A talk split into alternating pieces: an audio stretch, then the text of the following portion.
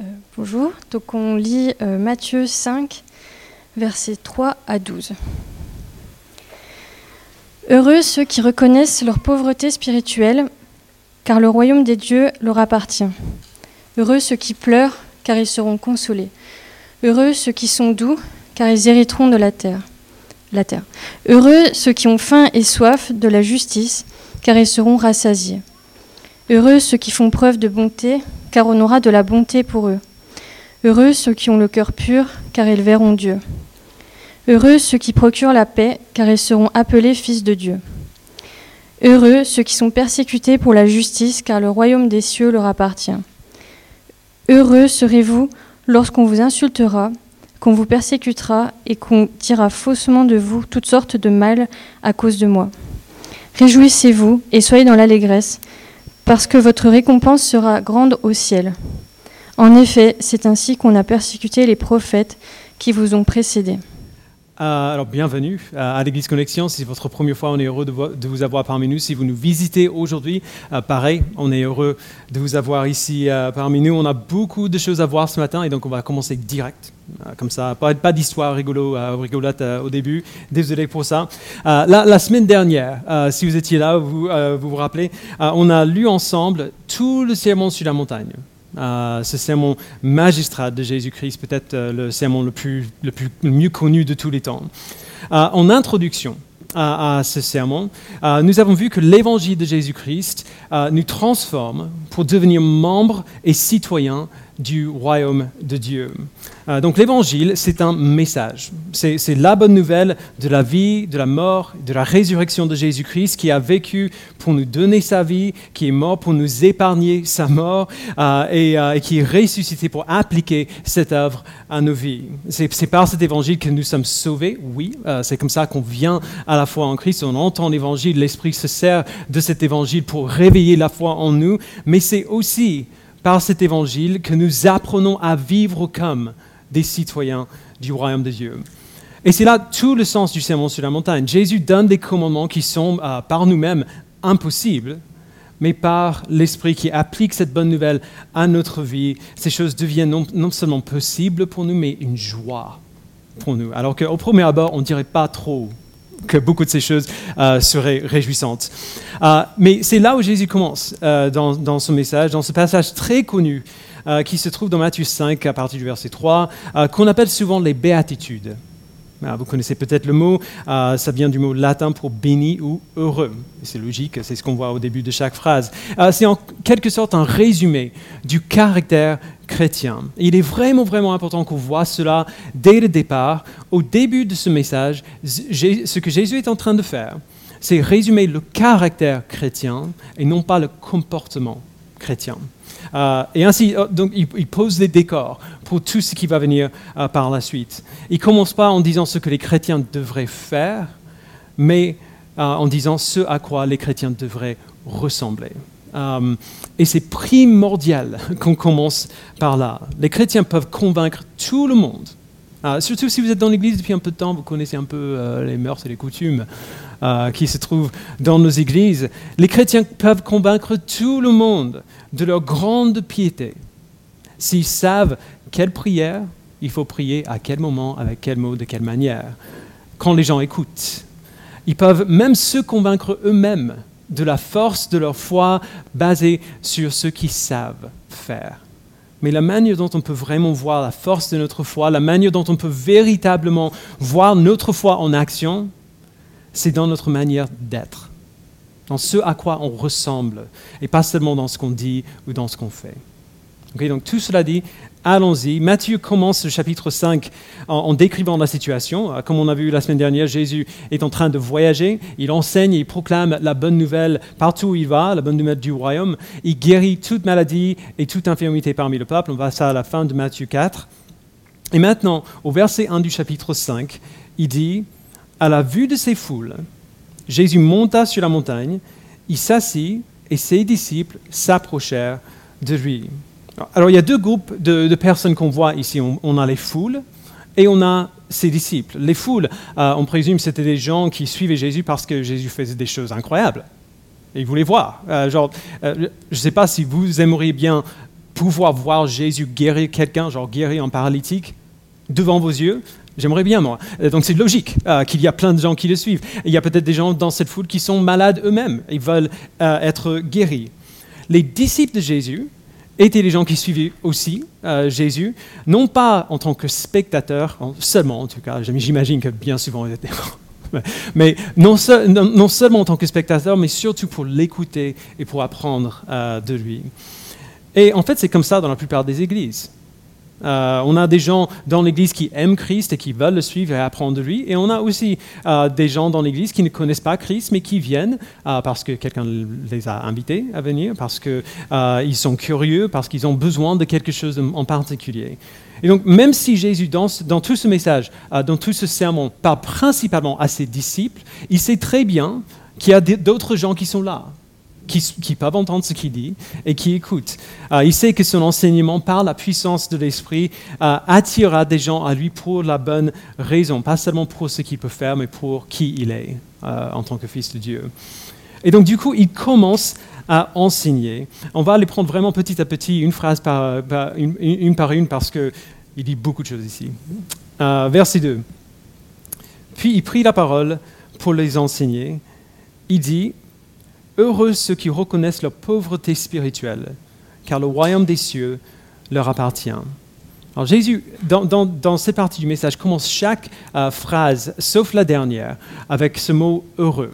Parce qu'il veut que ce soit bien clair. Euh, peu importe combien ça peut, euh, ça peut paraître fou, ce qu'il est en train de décrire, c'est ce qui va nous rendre le plus heureux en Dieu. Euh, et, tout comme ces versets ont tous le même début, ils ont tous la même fin aussi. Ils se terminent tous par une promesse de ce qui est à nous ou, de ce qui sera à nous si nous ressemblons à ce qu'il décrit. Donc le premier type de personne qui décrit, c'est ceux qui reconnaissent leur pauvreté spirituelle. Il parle de ceux qui réalisent euh, que ce sont des pécheurs, euh, qui, se sont rebellés contre Dieu, c'est de ça qu'on parle quand on parle du péché, euh, qui réalisent qu'ils sont des pécheurs, qui n'ont pas les ressources spirituelles nécessaires pour plaire à Dieu. en quelque sorte, ils n'ont pas assez de richesse dans leur compte bancaire spirituel pour payer leurs dettes envers Dieu. Ils sont spirituellement pauvres. Et donc Jésus parle des gens, pas seulement qui sont comme ça, parce que nous sommes tous comme ça, il parle des gens qui le savent qui réalisent cette vérité et donc qui se tournent vers Dieu pour l'aide dont ils ont besoin. C'est à ces gens-là, il dit, que le royaume des cieux appartient. Donc voilà la première chose. Le royaume des cieux n'est pas pour ceux qui pensent pouvoir plaire à Dieu eux-mêmes, mais pour ceux qui savent qu'ils sont spirituellement pauvres. Après, verset 4. Heureux ceux qui pleurent, car ils seront consolés. Alors, c'est bizarre ça, parce que normalement, les, pleurs et le bonheur ne vont pas trop bien ensemble. Euh, mais un pas essentiel vers le bonheur, Jésus dit, c'est de réaliser que notre péché nous a brisés, tout simplement, que nous sommes tous cassés, que notre monde est brisé euh, aussi. Nous ne pouvons pas comprendre la grâce de Dieu avant de comprendre notre besoin de grâce. On ne peut pas euh, euh, apprécier son pardon avant de réaliser notre besoin de son pardon, que vraiment, en fait, on a besoin qu'il nous pardonne de nos péchés. Vous vous, souvenez du, euh, psaume 38, il y a deux semaines?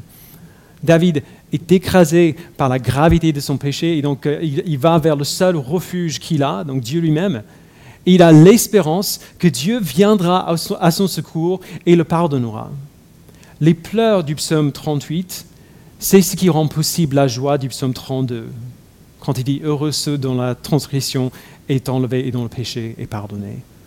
Heureux ceux qui pleurent, car ils seront consolés.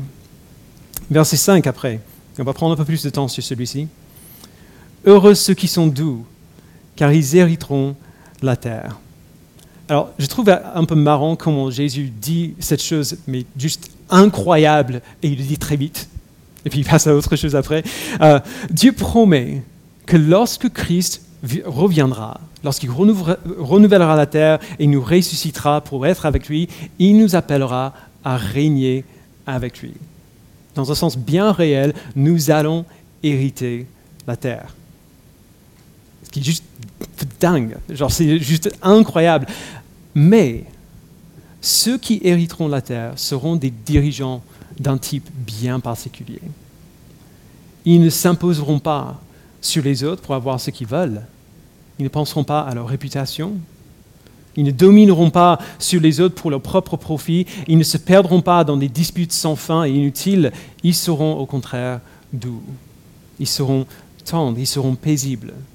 Leur réflexe euh, quand ils sont critiqués ne sera pas de répondre avec colère et avec frustration, mais d'écouter et de considérer. Et si nécessaire, de confesser leur faute. Euh, beaucoup, euh, genre, beaucoup de gens sur Facebook genre, ne survivraient pas s'ils étaient comme ça. Je serai totalement honnête avec vous, j'ai réussi à éviter pas mal de ces choses et au moins être vu comme quelqu'un qui est doux, non pas parce que je suis doux, mais parce que j'ai perdu tous mes, moyens quand je suis stressé ou énervé. Euh, il y a, euh, les tuyaux de mon cerveau se bloquent totalement et rien de ce que j'aimerais dire, ce, qui brûle, n'arrive à sortir. De, ma bouche. Euh, je suis horrible dans un débat, n'importe qui d'entre vous pourrait me battre dans, une dispute, pourrait gagner une dispute avec moi. C'est quand même utile quand, quand je veux donner l'impression d'être doux. Parce que je peux indiquer des tonnes et des tonnes de situations où j'aurais pu, et j'avais une raison de me mettre en colère, et je ne l'ai pas fait. Vous voyez combien je suis doux? Je n'ai pas réagi avec colère. Euh, la vérité, c'est, que ça, c'est pas la douceur. C'est juste l'incapacité à bien parler sur le stress. La douceur serait si, si je savais exactement quoi dire et si je, pouvais dire, euh, si je pouvais le dire exactement comme je le voulais, et que je réponds de manière paisible quand même. Euh, Éphésiens 4, 29, euh, c'est un verset qu'on cite tout le temps euh, chez nous, parce que naturellement on a, tous on a du mal avec ça. Qu'aucune parole malsaine ne sorte de votre bouche, mais seulement de bonnes paroles, qui en fonction des besoins servent à l'édification et transmettent une grâce à ceux qui les entendent. La douceur se voit quand on peut et quand on a toutes les raisons pour répondre avec colère, mais on répond avec grâce et patience quand même. La douceur, c'est la confiance que je n'ai pas, genre, j'ai pas besoin de me défendre. Je n'ai pas besoin d'avoir le dernier mot. C'est la confiance que je n'ai pas besoin de faire une démonstration de force pour être efficace dans ma vie avec Dieu. La douceur nous poussera à aller vers ceux qui souffrent et à bien les aimer. Elle nous poussera à corriger ceux qui ont péché avec patience et compréhension plutôt euh, qu'avec colère, même si, on a, même si on a des raisons pour être, euh, pour être en colère. Elle nous poussera à pardonner à ceux qui nous ont fait du mal parce que nous reconnaissons aussi notre pauvreté spirituelle. Nous savons que nous aussi, nous avons fait du mal aux autres. C'est ce type de personnes Jésus dit qu'il régnera avec lui dans les nouveaux cieux et la nouvelle terre. Heureux ceux qui sont doux, car ils hériteront la terre. Euh, encore un avant, avant la pause. Verset 6. Heureux ceux qui ont faim et soif de la justice, car ils seront rassasiés. Ceux qui ont faim et soif de la justice ne sont pas ceux qui veulent euh, donner l'apparence de ressembler à Dieu, mais plutôt ceux qui veulent vraiment lui ressembler. Euh, et c'est ça le sens du mot justice ici d'ailleurs, euh, ce qui, qui, veut faire ce qui est moralement droit, moralement juste. Ce n'est pas justice après une injustice nécessairement. Ceux qui ont faim et soif de la justice veulent penser comme Dieu pense. Ils veulent aimer ce que Dieu aime, ils veulent détester ce qu'il déteste, ils veulent désirer ce que Dieu désire. Alors, beaucoup de gens pensent désirer cette justice, avoir faim et soif de cette justice, mais qui ne l'ont pas vraiment. Parce que Dieu n'aime pas beaucoup de choses que nous aimons. Il ne désire pas beaucoup de choses que nous désirons. Il nous appelle parfois à mettre de côté des choses que nous aimons pour lui. Il nous appelle parfois à faire des choses que nous ne voulons pas naturellement faire. Ceux qui ont faim et soif de la justice veulent faire tout ce qu'ils doivent faire peu importe, genre coûte que coûte, pour vivre et pour aimer et pour désirer comme Dieu. Et la promesse ici que je, que je trouve tellement parfait, c'est que si c'est ça que nous désirons, nous serons satisfaits. Si nous voulons ressembler à Dieu, eh bien, nous ressemblerons à Dieu. Si nous avons faim et soif de la justice, nous recevrons la justice. Nous grandirons dans notre ressemblance à Dieu, nous serons justes comme il est juste. J'étais content quand j'ai vu qu'on avait prévu ce chant pour le milieu de ce passage. À chaque fois que c'est un passage un peu difficile, c'est bien de nous rappeler qu'en fait, on lui a demandé de faire, comme ça. Euh, continuons, verset, verset 7. Heureux ceux qui font preuve de bonté, car on aura de la bonté pour eux. Alors celui-ci est peut-être un peu compliqué. Déjà, le mot bonté dans cette traduction n'est pas assez précise, à mon avis. Euh, la version de, la Colombe est meilleure, je trouve. Euh, heureux les miséricordieux, car ils obtiendront miséricorde. Alors je sais, bien pourquoi ils ont choisi de ne pas répéter le mot miséricordieux, parce que c'est beaucoup dans la bouche. Mais c'est plus juste. La miséricorde, c'est quand on mérite la punition et on reçoit le pardon à sa place. et ce n'est pas juste quelque chose de bon. On dirait presque que selon Jésus, et c'est la deuxième chose qui est difficile ici, que la miséricorde de Dieu envers nous dépend de la miséricorde que nous montrons envers les autres. Ah, que Dieu nous pardonnera pourvu que nous pardonnons euh, aux autres. Et ce n'est pas la seule fois où on voit Jésus dire quelque chose un peu comme ça.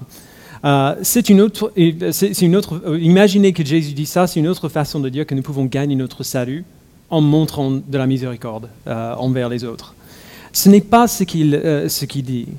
On sait que ce n'est pas ce qu'il dit parce qu'il parle bien à ses disciples à ce moment. il parle à ceux qui ont déjà reçu la grâce d'être appelés à suivre Christ et à apprendre de lui. Alors, si Jésus ne dit pas qu'on peut gagner notre salut par la miséricorde, qu'est-ce qu'il veut dire?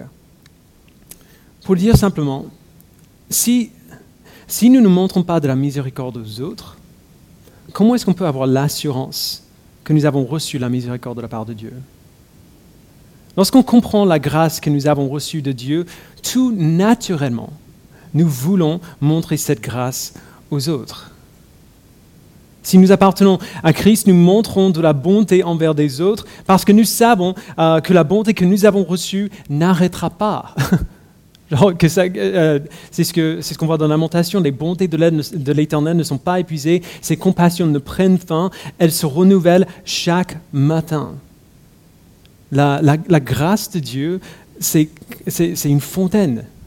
Ses bontés nous tombent dessus et débordent en faveur des autres. C'est ça l'amour chrétien, pour le dire autrement. Heureux les miséricordieux, car ils obtiendront miséricorde. Verset 8 après. Heureux ceux qui ont le cœur pur, car ils verront Dieu. Ceux qui ont le cœur pur sont ceux qui désirent être purs comme Dieu lui-même est pur. Ceux, qui, euh, pour qui le désir pour la pureté change chaque domaine de leur vie. Alors, juste euh, une petite pause rapidement. On est d'accord qu'il n'y a personne qui est pur ici, comme Dieu est euh, pur. Notre cœur n'est pas pur comme le sien est pur. La pureté euh, euh, qu'on veut, c'est l'absence non seulement du péché, mais d'un désir de péché. Est-ce que ça décrit quelqu'un ici? Merci. Aucune main levée Super. Pour ceux qui ont le cœur pur, leur désir pour cette pureté alimente chaque autre désir et les oriente de la bonne manière. C'est important de voir. C'est important de voir que Jésus parle au, euh, au futur ici. C'est quelque chose auquel on va revenir constamment dans les semaines à venir parce que Jésus y revient constamment. La tradition juive exigeait des rituels pour rendre l'adorateur pur, entre guillemets, mais c'était des rituels externes qui obtenaient une pureté externe. Et Jésus va dire sans cesse que si on s'arrête à l'acte, on n'a pas réussi grand-chose. Un cœur pur, et pas seulement des actes purs, c'est ce qui nous rend vraiment purs. Mais la promesse, et c'est là où vient le temps futur ici, c'est que ceux qui ont le cœur pur verront Dieu. Nous avons l'accomplissement final de cette promesse, pas maintenant, pas aujourd'hui ou même pas avant ma mort, mais dans l'Apocalypse 22, euh, verset 4, où Jean voit une vision des nouveaux cieux et la nouvelle terre, et des enfants de Dieu voient son visage dans le visage de Jésus-Christ. Pourquoi? Parce qu'à ce moment-là, à l'aboutissement de toutes choses, au renouvellement de toutes choses, nous serons purs comme il est pur tout péché sera enlevé, tout péché qui est pardonné aujourd'hui sera parti, banni, anéanti. Il ne restera plus que la gloire et la grâce de Dieu envers nous. Heureux ceux qui ont le cœur pur, car ils verront Dieu. Verset 9. Heureux ceux qui procurent la paix, car ils seront appelés fils de Dieu. Alors voici un, verset qui est souvent mal appliqué. Euh, les, gens feront presque tout pour éviter le conflit, et ils seront offensés euh, quand, on mentionne, euh, quand on mentionne le péché sous prétexte que nous sommes appelés à procurer la paix. La paix en vue ici n'est pas l'absence de conflit l'absence de violence, c'est la présence d'autre chose à, sa place. C'est la présence de bonté, c'est l'idée du shalom de l'Ancien Testament, le bien-être total, à la fois personnellement et de manière communautaire. Alors procurer la paix ne veut pas dire éviter le conflit, ça ne veut pas dire refuser de rester ferme sur des questions d'importance première, et ça ne veut pas dire non plus refuser de reprendre le péché dans l'amour. À la naissance de Christ, les, anges ont proclamé que sa venue apportait quoi? La paix au monde, la paix sur la terre. Comment est-ce que Jésus a apporté cette paix? En mourant de façon atroce sur une croix pour les gens qui ne le méritaient pas. Ce genre de paix exige le plus grand courage et souvent la plus grande perte. Ceux qui procurent la paix poursuivent cette paix quand même, peu importe ce qu'elle coûte. Nous cherchons le bien de nos frères et sœurs en Christ, nous cherchons le bien de nos voisins, nous cherchons le bien de la vie dans laquelle euh, on vit, nous cherchons le bien même de ceux qui nous détestent. Alors ce n'est pas surprenant du coup que la promesse qui vient avec cette qualité, c'est qu'ils seront appelés fils de Dieu. C'est justement ainsi que le vrai fils de Dieu a vécu. Non seulement il est mort pour son peuple, genre il n'a pas seulement effacé quelque chose de négatif, il, les a enseignés aussi. Non seulement il les a enseignés, il les a guéris. Même ceux qui ne le connaissaient pas, non seulement il les a guéris, il a prié pour le pardon même de ses ennemis. Heureux ceux qui procurent la paix car ils seront appelés fils de Dieu. Encore une. Et la dernière, c'est peut-être euh, la plus longue euh, et peut-être la plus complète. Finalement, euh, je crois que c'est là où toutes les autres béatitudes trouvent bien souvent leur aboutissement. Verset 10.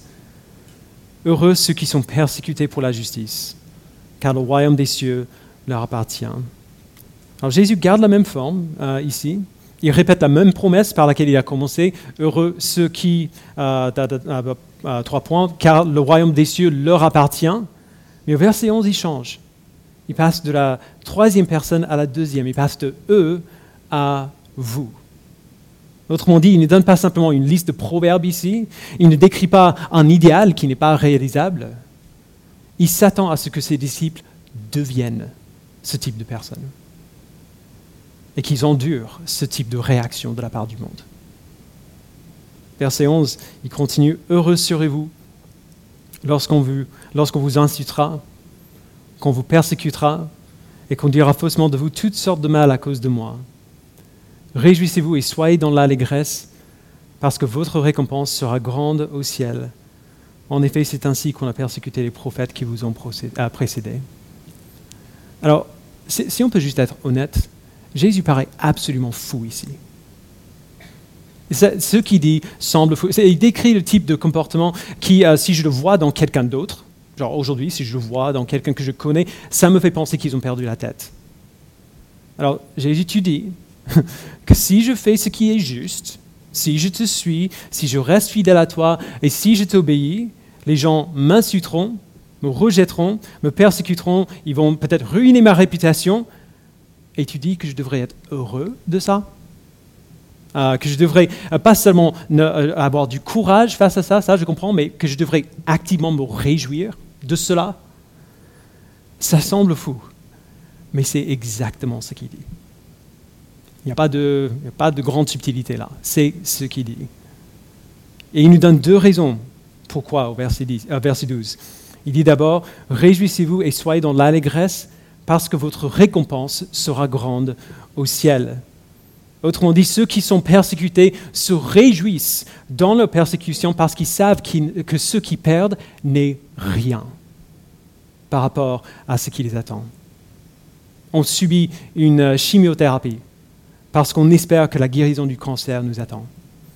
On subit de longues journées au travail parce qu'on sait que des vacances nous attendent à la fin. L'apôtre Paul dit dans Romains 8, 18, J'estime que les souffrances du moment présent ne sont pas dignes d'être comparées à la gloire qui va être révélée pour nous. Alors cette persécution, ces, insultes, c'est ça que je dois supporter euh, en route pour la gloire? Très bien. La gloire m'attend. Aucun souci, je peux me réjouir quand même. Deuxièmement, Jésus dit, Réjouissez-vous et soyez dans l'allégresse parce que c'est ainsi qu'on a persécuté les prophètes qui vous ont précédés. Alors c'est peut-être dur pour nous de voir pourquoi ce serait une bonne raison. Les, Juifs à l'époque de Jésus estimaient les prophètes au, plus haut degré. Euh, évidemment, Jésus, dans ce verset, ne parle pas de lui-même parce qu'il vient tout juste de commencer son ministère. Mais c'est logique du coup que, l'apôtre Pierre reprenne cette, même idée et l'applique à Jésus après sa mort.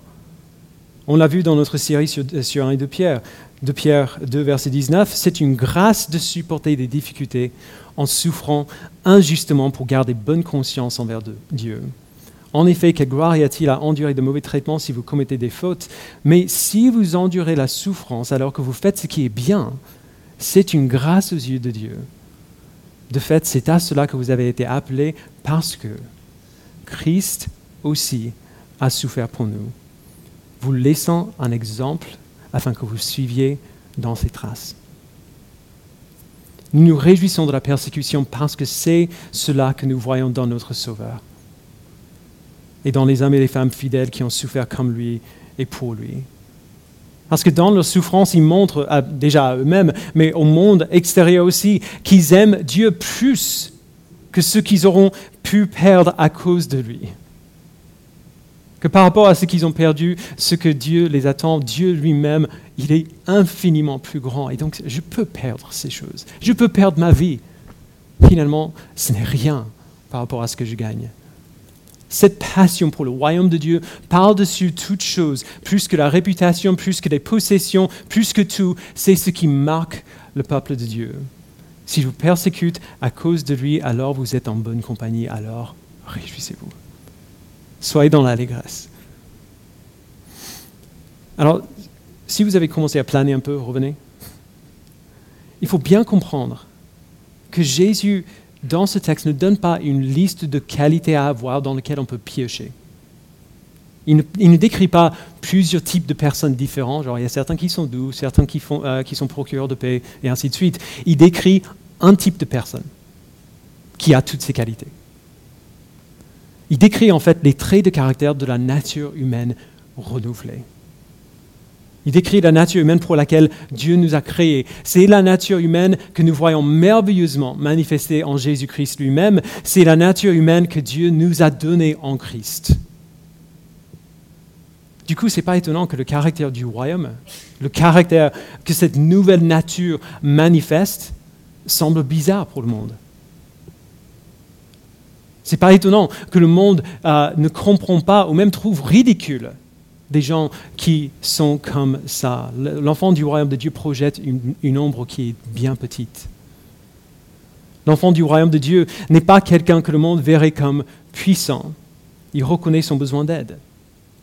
L'enfant du royaume n'est pas quelqu'un qui pense être bon. Il sait qu'il est pécheur. Il sait qu'il est brisé à cause de son péché. L'enfant du royaume n'est pas quelqu'un qui domine sur les autres, qui se sert de sa force pour attirer l'attention sur lui-même et pour inciter les autres à le servir. Au contraire, il est doux. Et il sert les autres avec, attention et douceur. Vous voyez où je veux en venir, je pense. Ensemble, ces qualités font une personne que ce monde pécheur trouvera pitoyable. Tout petit, quelqu'un dont on pourra profiter. Et je crois que c'est pour cela que Jésus se termine par la persécution. Il sait que si on se rend petit aux yeux du monde, si on est doux comme il est doux, si on est doux, à cause de lui, ça va souvent se terminer par la persécution.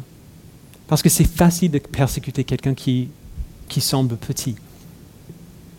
C'est facile de persécuter quelqu'un quand on sait qu'il ne répondra pas tout ce qui est en nous veut rejeter cette idée. Genre, la, nature humaine pécheresse déteste donner une apparence de faiblesse.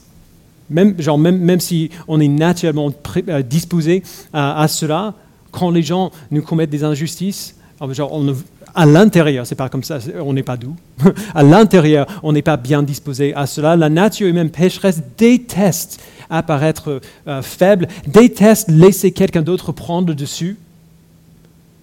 La nature humaine pécheresse déteste lorsque des gens injustes et abusifs semblent avoir le dernier mot. Notre nature humaine euh, euh, de péché dit Je ne me laisserai pas faire. Je ne peux pas me laisser faire. Et si je n'ai pas le choix, si je me laisse faire à cause de ma personnalité, je me, je me punis pour ça pendant des semaines après. Mais la nature humaine renouvelée, la nature humaine du royaume, dit, en fait, je n'ai pas besoin du dernier mot. J'ai besoin de Christ. Je n'ai pas besoin de me défendre parce que Christ me défend. Alors je sais que certains, euh, juste entre parenthèses, certains d'entre vous ont vécu des situations vraiment difficiles où vous avez dû défendre votre peau, euh, même parfois littéralement, où vous avez souffert aux mains de quelqu'un d'autre. Pour les, gens qui vivent des situations comme ça, on peut euh, et on doit se protéger, sortir de ces situations si possible, absolument. Mais à vrai dire, la plupart des situations qu'on vit ne sont pas comme ça. C'est plutôt rare pour la plupart euh, d'entre nous. Ce sera des situations plutôt où on est en conflit, euh, simple, et pour, pour ne pas nous laisser faire, entre guillemets, on réagira d'une manière qui est contraire à ce qu'on voit ici. Alors écoutez bien, on, ne doit jamais, jamais accepter l'idée que ne pas se laisser faire est une, raison acceptable pour mettre de côté le caractère de Christ en nous. On le verra euh, dans quelques semaines au verset 39 où Jésus dit que si quelqu'un te gifle sur la joue droite, qu'est-ce qu'on fait? Tends lui aussi l'autre. Il y aura des précisions à apporter quand on arrivera à ce texte, mais si je dois choisir entre me laisser faire par quelqu'un qui euh, me persécute et devenir comme lui, je préfère me laisser faire. Facilement. Voyez le type de personne euh, que Christ veut créer le type de personne qui nous appelle à être. Il nous appelle à, devenir des gens qui sont petits, à nous réjouir de nos faiblesses. Et, d'ailleurs, c'est aussi pour ça qu'on aime Jésus, n'est-ce pas? Il, ne fait pas comme les autres, il ne rejette pas le petit ou le faible, au contraire, il invite des gens à devenir petits et il leur donne le royaume. C'est aussi pour cela que Jésus nous, euh, nous appelle heureux si nous sommes comme ça, si nous appartenons à son royaume. Rien, rien n'est plus libérateur que ne pas avoir besoin de gagner. Rien n'est plus libérateur que ne pas avoir besoin de réussir comme le monde voit la réussite, ne pas avoir besoin d'être grand aux yeux du monde, ne pas avoir besoin d'être puissant comme le monde pense à la puissance. On n'a pas besoin d'être grand parce que Christ est grand pour nous. On n'a pas besoin de réussir de la même manière que les autres parce que son royaume vient. Et nous appartenons à ce royaume qui a déjà gagné. On n'a pas besoin d'être puissant parce que sa puissance se manifeste dans nos faiblesses. Nous pouvons être toutes ces choses. C'est possible pour un chrétien d'être puissant, réussi, grand euh, aux yeux du monde, mais on n'a pas besoin de l'être. Aucun de ces poids nés sur nos épaules. Jésus les porte déjà assez bien pour nous. Alors du coup, terminons aujourd'hui par quelques questions très simples qui se résument tous à finalement une question. Quel type de chrétiens serons-nous? Pensons à notre orgueil. Qu'est-ce qu'on pense de nous-mêmes? Heureux ceux qui reconnaissent la pauvreté spirituelle, car le royaume des cieux leur appartient. Notre espérance. Où est-ce qu'on trouve de l'espérance quand on souffre pour nos péchés ou à cause des péchés des autres? Heureux ceux qui pleurent car ils seront consolés. Notre tempérament, qu'est-ce que les gens voient quand ils nous regardent? Heureux ceux qui sont doux car ils hériteront la terre. Nos désirs, qu'est-ce qu'on désire plus que tout? Heureux ceux qui ont faim et soif de la justice car ils seront satisfaits. Notre colère, qu'est-ce qui nous empêche de pardonner aux autres? Heureux ceux qui font preuve de bonté, car on aura de la bonté pour eux. notre caractère, quelle tendance pécheresse avons-nous besoin de questionner? Heureux ceux qui ont le cœur pur, car ils verront Dieu. Nos relations, est-ce qu'il y a des gens qu'on a besoin de pardonner ou de qui on a besoin de demander pardon? Heureux ceux qui procurent la paix, car ils seront appelés fils de Dieu. Et nos motivations dans l'injustice, est-ce qu'on veut gagner? Est-ce qu'on veut réagir à la persécution et aux calomnies comme notre Sauveur persécuté? Heureux ceux qui sont persécutés pour la justice, car le royaume des cieux leur appartient. Vous voyez, voilà la vie du royaume. Voilà les personnes que nous sommes appelés à devenir avec son aide, en suivant son exemple. Voilà ce à quoi ressemble notre Sauveur encore aujourd'hui. Lui qui est allé humblement et doucement à la croix, qui n'a pas ouvert sa bouche. Selon les standards du monde, Jésus s'est laissé faire. Il s'est laissé écraser, un homme faible qui s'est laissé écraser par la foule. Nous, on sait mieux que ça. Il a vécu pour nous donner sa vie parfaite. Il est mort pour prendre notre punition. Il est ressuscité pour nous ressusciter avec lui. Il a vaincu afin que nous lui ressemblions. Alors avec son aide par son esprit, ressemblons à notre Sauveur et soyons heureux de cela. Je vous invite à, prier.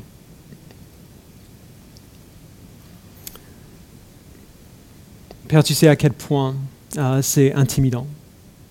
Tu sais à quel point certains d'entre nous ont besoin de questionner nos réflexes ah, face à ce texte, ont besoin de mettre en doute des choses que nous trouvons normales, des réactions que nous trouvons normales. D'autres parmi nous ont besoin de questionner vraiment si nous sommes vraiment aussi doux que ça. Parce que bien souvent, ce qui se passe à l'extérieur n'est pas ce qui se passe à l'intérieur.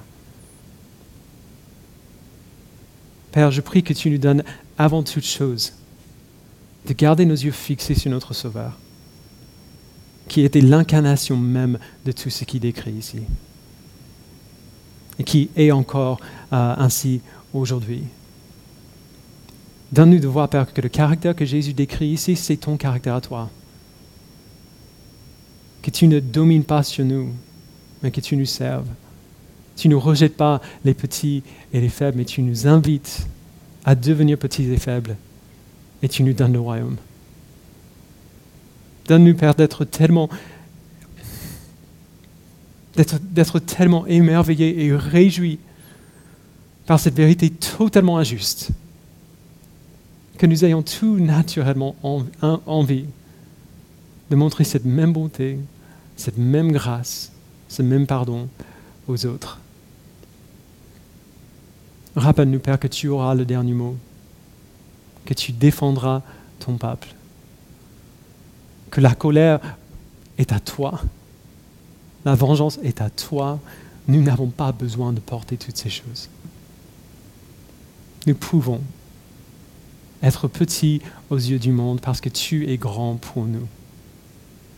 Donne-nous la confiance de nous reposer dans cette liberté que nous avons en toi, de ne pas avoir besoin d'être grand. C'est au nom de ton Fils euh, que nous prions. Amen.